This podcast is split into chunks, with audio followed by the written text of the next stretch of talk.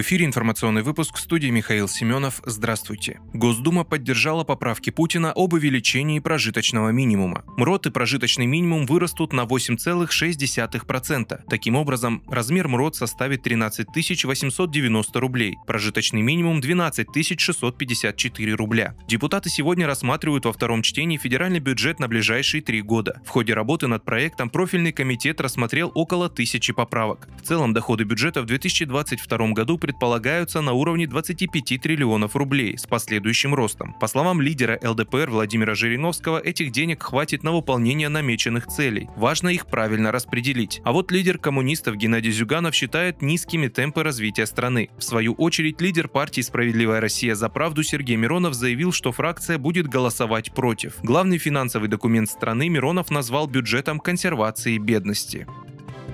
На Камчатке справку о высоком содержании антител приравняли к сертификату о вакцинации. С 23 ноября на Камчатке начала работу специальная комиссия по выдаче справок о наличии или отсутствии антител к коронавирусу. Ее создание инициировано главой региона Владимиром Солодовым для решения спорных ситуаций, связанных с вакцинацией. По данной справке можно будет воспользоваться услугами межмуниципальных перевозчиков, авиа и автобусы, заселиться в гостиницу, посещать спортивные и выставочные мероприятия, организации культуры, предприятия общественного питания, спортивные организации, в том числе бассейны и фитнес-центры. Предполагается, что справка будет действительно один месяц. При этом услуга по выдаче справок будет платной для всех категорий граждан, так как она не предусмотрена территориальной программой государственных гарантий. Для ее получения необходимо сдать тест на антитела в любой квалифицированной лаборатории.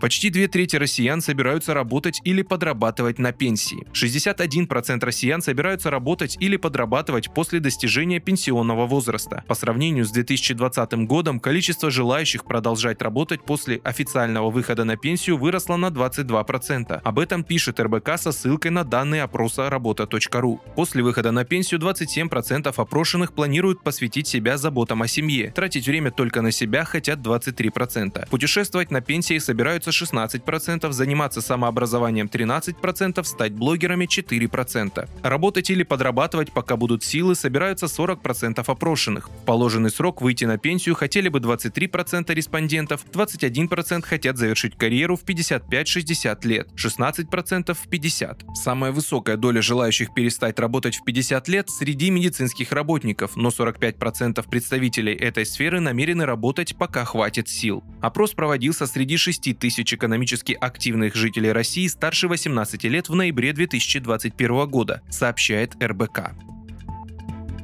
Псковской области вводится обязательная вакцинация против коронавируса для студентов. Срок проведения профилактической вакцинации первым компонентом вакцины установлен до 10 декабря, вторым компонентом до 10 января. Прививочная кампания должна охватить не менее 80% от общего числа учащихся старше 18 лет, заявили в администрации Псковской области. О наказании за отказ от вакцинации не сообщается. Напомним, что ранее министр науки и высшего образования Валерий Фальков заявлял о недопустимости принудительной вакцинации вакцинации студентов создан первый русскоязычный тест для оценки нарушений речи при афазии. Специалисты Центра языка и мозга Высшей школы экономики создали и протестировали новую методику диагностики языковых нарушений у пациентов с афазией. Она станет первым в России стандартизированным инструментом в этой области. Описание разработки опубликовал научный журнал PLOS ONE. Афазия – это расстройство речи, которое возникает в результате повреждения определенных отделов коры мозга. Свою разработку ученые проверили на группе из 200 добровольцев, половина половина из которых не страдала от афазии, а другие состояли на учете с разными формами этого расстройства. Тест выявил всех носителей афазии и позволил ученым точно оценить тяжесть ее симптомов для каждого участника эксперимента. Успешное завершение испытаний позволяет использовать разработанный ими тест и приложение для планшетов на его основе как для автоматизированной диагностики пациентов в клинической практике, так и для нейролингвистических исследований русского языка.